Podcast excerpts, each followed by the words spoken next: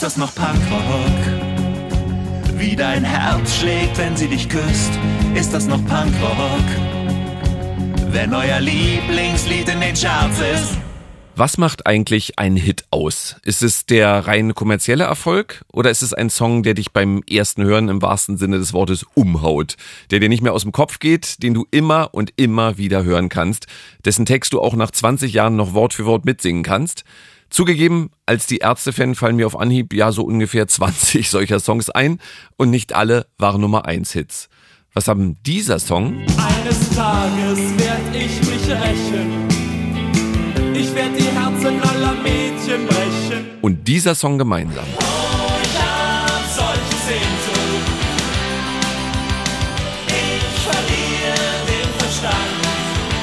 Niemand würde widersprechen, wenn ich sage, beide Songs zählen mit zu den legendärsten Liedern von Die Ärzte. Auch für Nicht-Fans. Aber beide haben nicht mal die Top 20 der deutschen Charts erreicht. Das hat ehrlich gesagt auch mich überrascht bei der Vorbereitung auf diesen Podcast.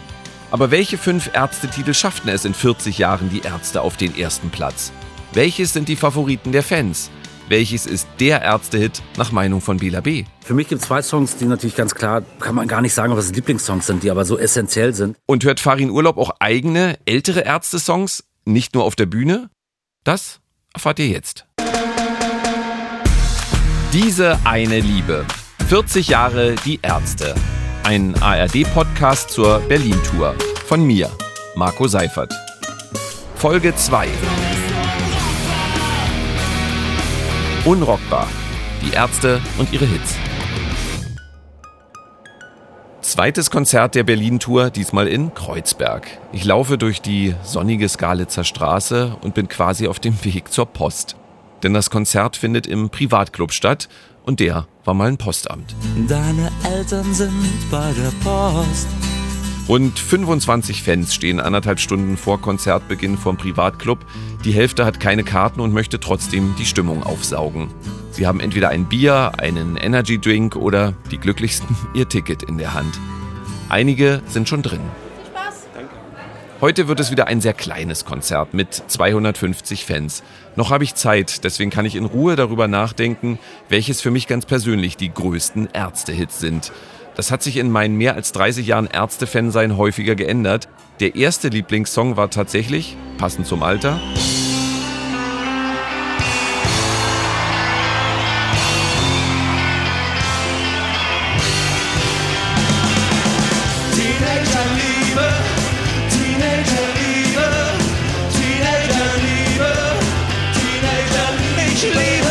Spätestens mit 30 war es auch mir irgendwie peinlich, diesen Song als mein Lieblingslied anzugeben.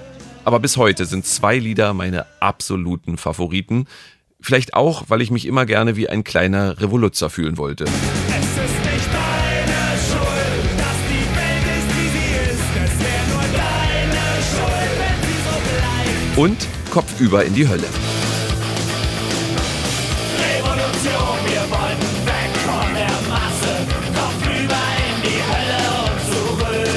Faust nach oben und mitgrölen. So müssen Ärztekonzerte für mich eben auch sein.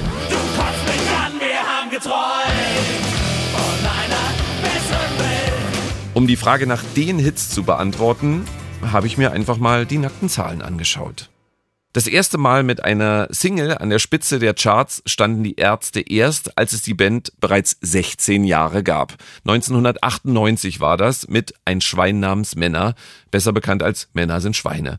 Die Ärzte hatten sehr bald ein gespaltenes Verhältnis zu ihrer ersten Nummer eins. Farin sagte dem Berliner Tagesspiegel schon 2003, wir haben Beifall von der falschen Seite bekommen. Auf dem Münchner Oktoberfest, auch vom Ballermann auf Mallorca. Da haben Typen im Unterhemd gesungen, zeitgleich den Strohhalm in einen 5 Liter Eimer Sangria gesteckt und gesoffen und gegrölt.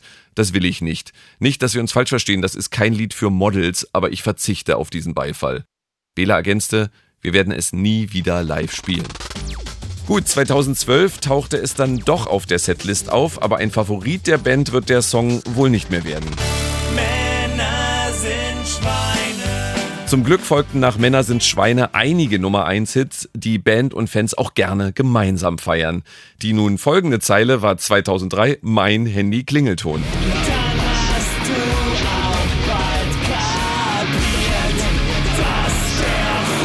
die Welt regiert. 2007 schaffte es der nächste Song nach ganz oben. Und wie du wie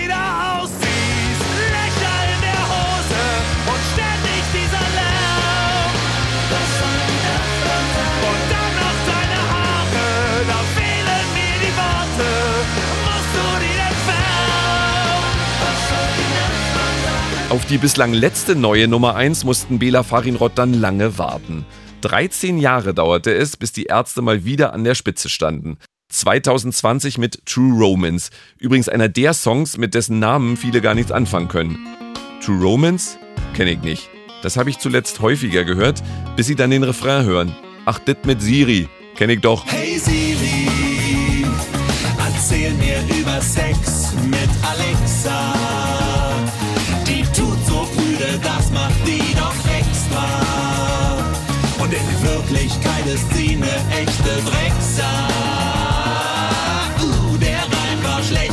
Dich beim Texter. Es gibt nicht viele Reime auf Alexa. Aber klar, ein Hit lässt sich eben nicht nur an den Verkaufszahlen messen. Es ist und bleibt ein Diskussionsthema. Übrigens auch in der Band. Bassist Rott fragte ich schon am ersten Abend dieser Tour nach seinen persönlichen Ärzte-Hits. Ja, Zitroneneis zählt auf jeden Fall dazu. Das ist ein, äh, also mein, das Lied ist auch deswegen jetzt auch wieder in der Setliste gelandet, weil ich das einfach total, macht mir total Spaß, dieses Lied zu spielen. Das ist auf jeden Fall eins meiner absoluten Favorites. Was noch? Also auf der Debier sind einfach unglaublich viele geile Lieder drauf. Kamel, Kamelrallye. Wo du nicht dabei warst. Ja, das ist ja, das sind ja die Lieder, das waren die ersten Sachen, die ich von den Ärzten kannte. Und für die ich sie auch total geil fand damals, weil das einfach die erste Band war, die deutsche Texte hatte, die ganz andere Themen hatten, die irgendwie andere Bands, also Punkbands damals zu der Zeit haben mussten. Also viele haben ja nur über Alkohol gesungen oder Saufen oder halt über scheiß Bullen, scheiß System, scheiß Staat. Und das war, die, die Bier war so echt so ein Eye-Opener für mich, das so, ah, man kann auch was anderes singen. Muss nicht immer nur diese zwei Themen abarbeiten. Und das, deswegen finde ich auch so auch Songs wie El Cativo immer noch geil oder äh, Mr. Sex Pistols. Super. Haben wir heute leider nicht gespielt. Ähm, aber wir werden es vielleicht die nächsten Tage spielen. Ja, so muss ein Cowboy sein, dreckig, feige und gemein.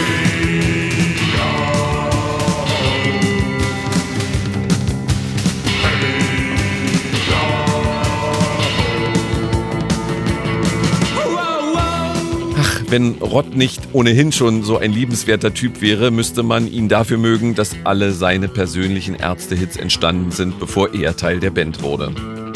Und Bela und Farin? Sie wollen sich hinter der Bühne in der Sonne erst gar nicht so richtig festlegen. Es ist tatsächlich so, dass es Stücke gibt, die spielen wir eine Weile lang. Erst voller Enthusiasmus, dann mit weniger Enthusiasmus, dann, weil wir der Meinung sind, vielleicht wollen die Leute das hören, dann fallen die irgendwann aus der Setlist raus. Und manchmal kommt so ein Song dann nach 15 Jahren plötzlich wieder. Sagen so, lass uns den mal spontan anspielen und dann merkst du, ey, der macht ja voll Spaß. Also es gibt so den gegenteiligen Fall, dass wir ein Lied spielen und nee, der macht keinen Spaß. Und äh, das wechselt tatsächlich. Also es gibt Songs, die hör, von uns, die höre ich mir nie an. Und dann gibt es tatsächlich ein paar Songs von uns, ich will jetzt aber keine Namen nennen, äh, wo ich dann richtig Bock drauf habe, mir den mal wieder anzuhören von uns selber und denke so, krass ist der langsam. Weil live sind die Songs von uns Ja, oder manchmal, Ja. wie die arrangiert sind und so. Aber für mich gibt es zwei Songs, die natürlich ganz klar, kann man gar nicht sagen, ob es Lieblingssongs sind, die aber so essentiell sind. Das ist definitiv Schrei nach Liebe. Ja, das ist okay, unser, klar. vielleicht unser Der wichtigster, wichtigste wichtigster Song. Und, äh, und selbst wenn, ich, wenn mir zum Hals raushängt und sonst wie in dem Moment, wo wir anfangen, den zu spielen, wird mir das immer wieder, immer wieder gewahr, was das halt für ein Lied ist und was das auch äh, bedeutet für uns, dieser Song. Und zu spät. Zu spät ist halt, da- wird mir halt immer klar, ja, als der Song geschrieben wurde und wir den live, live äh, äh, gespielt haben, da konnte man nicht ahnen, dass das halt immer alles wahr werden würde, was da drin besungen, besungen wird. Deshalb, äh, ja, das sind die beiden Lieder, die, das hat nichts mit großer Liebe zu tun. Am meisten lieben wir, glaube ich, immer äh, auch die neuen Songs, die uns herausfordern, die sich entwickeln, auch während einer Tournee immer lockerer werden und, und, und, und so. Kann schon sein, dass die uns allen mehr Spaß machen zu spielen. Aber essentiell sind diese beiden Lieder, definitiv. Auch die Tourleiterin erlebt jedes Konzert mit. Ich bin mir sicher, dass sie ganz viele Lieblingsärzte-Songs hat. Wie es geht, finde ich super. Ich finde Deine Schuld großartig. Ach, es gibt so viele. Es ist tatsächlich echt jetzt mit dem Rücken an die Wand. So, also ähm, ich weiß noch, ich kam ja zu der Band gar nicht in dem Bewusstsein, dass ich so viele Songs kenne von denen. Also vor Anno Doz ähm, bevor ich für die Band gearbeitet habe, wurde ich eingeladen auf ein Ärztekonzert und ich bin noch hin, dachte so, ah ja, Moment mal, warte mal, was hatten die denn so für Riesenhits und so weiter? Also die Riesenhits wusste man natürlich und ich war einfach erstaunt, ich konnte drei Stunden lang mitsingen und ähm, habe mich jetzt per se nicht als expliziten Ärztefan bezeichnet. So. Also sie treffen die breite Masse und in mein breites Herz. Und wenn du sagst, du konntest mitsingen, ähm, erlebst du eigentlich, wenn du hier Tourleiterin dabei bist, erlebst du diese Konzerte überhaupt mit oder gar nicht?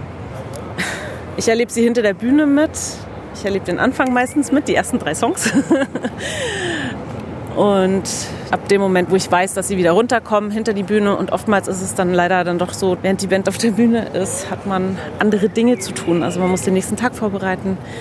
Manchmal gibt es noch eine Abrechnung, ähm, bürokratische Sachen zu tun, die man dann erledigt, wenn man wirklich Ruhe hat. So, ne? Abrechnung machen während eines Ärztekonzerts, weil man Ruhe hat. Wer kennt es nicht? Doch zurück zu den Hits. Zu Beginn dieser Folge habe ich von fünf Nummer 1 Hits gesprochen und wer aufgepasst hat, dem ist bestimmt aufgefallen, dass ich einen unterschlagen habe. Es geht um die verspätete Nummer 1 Single.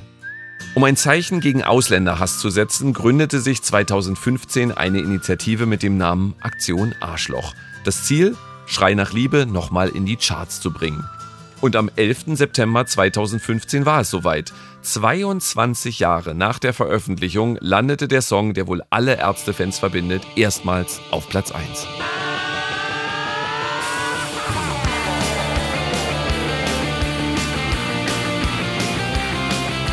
Welche Hits die Ärzte heute auf ihrer Setlist haben, weiß ich natürlich noch nicht. Trotzdem, die Stimmung ist jetzt schon großartig. Viele fröhliche Gesichter, viele aufgeregte Fans und auch bei allen, die hier arbeiten, gibt es sichtbar gute Laune. Draußen scheint die Sonne, Rott steht noch auf dem Hof des Privatclub, wenige Minuten bevor es losgeht. Er wirkt sehr relaxed. Vielleicht auch, weil es nur ein kleiner Club ist? Das hat ja mit gar nichts zu tun. Nervös ist man eigentlich immer nur, wenn man selber so unsicher ist, wie man so wie man es so hinkriegen wird. also nervös bin ich, wenn ich nicht genau weiß, äh, wenn ich nicht hundertprozentig sagen kann, dass ich das, was ich vorhabe, auch machen kann. So, dann bin ich nervös. Und es war mal ein Postamt. Hast du schon mal auf dem Postamt gespielt? Lass mir überlegen. Ich glaube ja. Wirklich? Ja, aber nicht in, nicht in Berlin. Aber ähm, mit Abwärts haben wir doch mal in so einem alten Postamt gespielt, oder? Irgendwo in, in, in Konstanz oder so. Also, oder war das ein Krankenhaus? Ja, keine Ahnung. Auf jeden Fall Schlachthöfe gespielt, Molkereien bespielt, Pumpen bespielt, ähm, äh, Pumpe Kiel, Pumpe Husum. Äh, was gibt's denn noch? Also lauter so alte Fabriken schon bespielt. Also was, noch, was noch fehlt, ist natürlich äh, Zeche Zollverein. Da würde ich wirklich gerne mal spielen. Post ist für dich nichts Besonderes. Die Post, ja, ich meine, das ist ein aussterbendes Ding, ne? Aussterbendes Medium leider. Irgendwie. Das sind ja nur noch so Service Center, ne? wo man so, glaube ich, so Versicherungen kaufen kann. Und vielleicht mal eine Briefmarke. Eine Minute später bin ich zurück in der Fanmeute. Und kurz danach geht's schon los. Die Band muss von hinten einmal durch den Saal. Die 250 Fans sind aus dem Häuschen. Bela, Farin und Rott genießen den gladiatorenhaften Einmarsch durch die Menge zur Bühne. Und dann ist Partyzeit. Doppelt so viele Fans wie beim Auftakt vor zwei Tagen im Schokoladen. Die Stimmung ist dadurch noch intensiver und es ist lauter.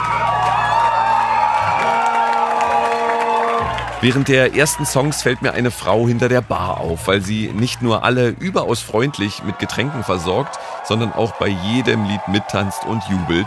Sie ist offenbar Fan. Ja, auf jeden Fall. Also ich arbeite nicht zufällig heute Abend. Und wenn ich dich jetzt frage, was sind deine absoluten Lieblingslieder von Die Ärzte, was sagst du dann? Also deine persönlichen Hits? Gestern Nacht ist meine Freundin explodiert. Warum?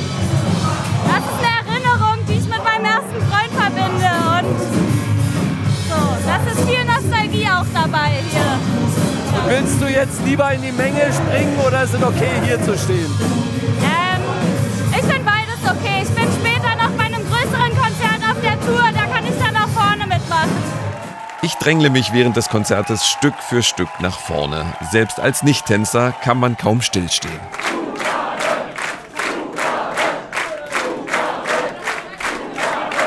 Nach zwei Stunden Konzert können die Ärzte diesmal die Bühne vor der Zugabe sogar verlassen. Stehen dafür in irgendeinem beleuchteten Flur schräg hinter der Bühne, hinter einer notdürftig verschlossenen Tür. Die Fans drin sind um 22 Uhr noch nicht bereit zu gehen.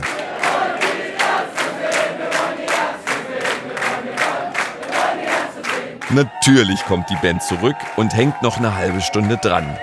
Dann der Abgang von Bela, Farin und Rott wieder durch den dampfenden kleinen Saal. Es ist ein umjubelter Triumphzug.